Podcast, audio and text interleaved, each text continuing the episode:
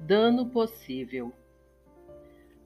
O contrário dos outros casos de finalidade construtiva, proteger alguém de um possível dano é permissível, apesar de não haver nenhuma informação em primeira mão.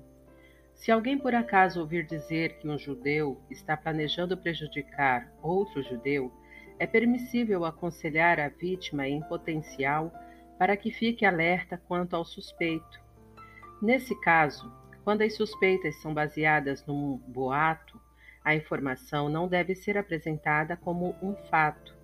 Deve ser dito claramente que as preocupações se originam de uma informação indireta que pode ou não ser verdadeira. O Hafetzheim afirma que, apesar de aquele que deixa de advertir o seu semelhante judeu de um perigo iminente estar violando a regra, não fiques parado enquanto o sangue do teu semelhante está sendo derramado. Isto não se aplica quando alguém não tem como verificar pessoalmente se um perigo existe de fato. Todavia, é correto transmitir informação indireta se isso pode evitar dano a alguém. Autodestruição em sua última vontade e testamento, Rambam escreve: Os profetas profetizaram e os homens sábios falaram muitas palavras de sabedoria sobre a maldade das disputas. E eles não chegaram à sua profundidade máxima. Por isso, toda e qualquer tentativa de descrever totalmente a grande destrutividade das brigas será insuficiente. Assim, vamos oferecer somente algumas breves citações sobre este tema, deixando que o homem inteligente faça as suas próprias reflexões.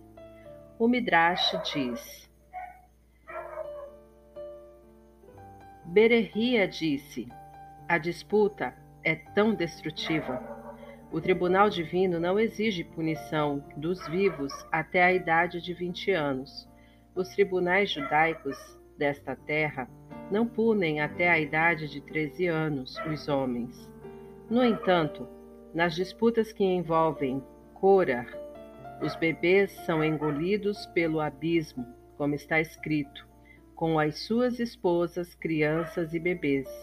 A terra abriu sua boca e os engoliu, a eles junto com seus lares. Eles e tudo que era deles caiu, ainda com vida dentro do poço.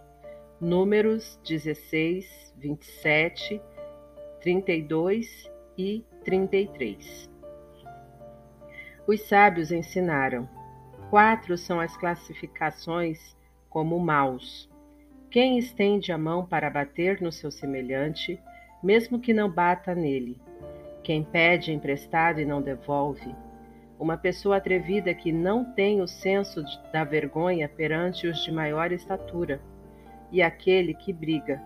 Somente este último pecador está escrito: Afasta-te agora das tendas desses homens ruins, ou seja, Cora e o seu grupo.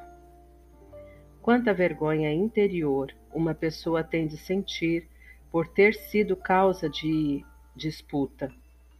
Uma pessoa não seria inflexível em perdoar se alguém a chamasse de rachar, pessoa má, em particular, sem a presença de mais ninguém. Uma pessoa não deveria sentir vergonha por ter feito de si mesma merecedora desta descrição?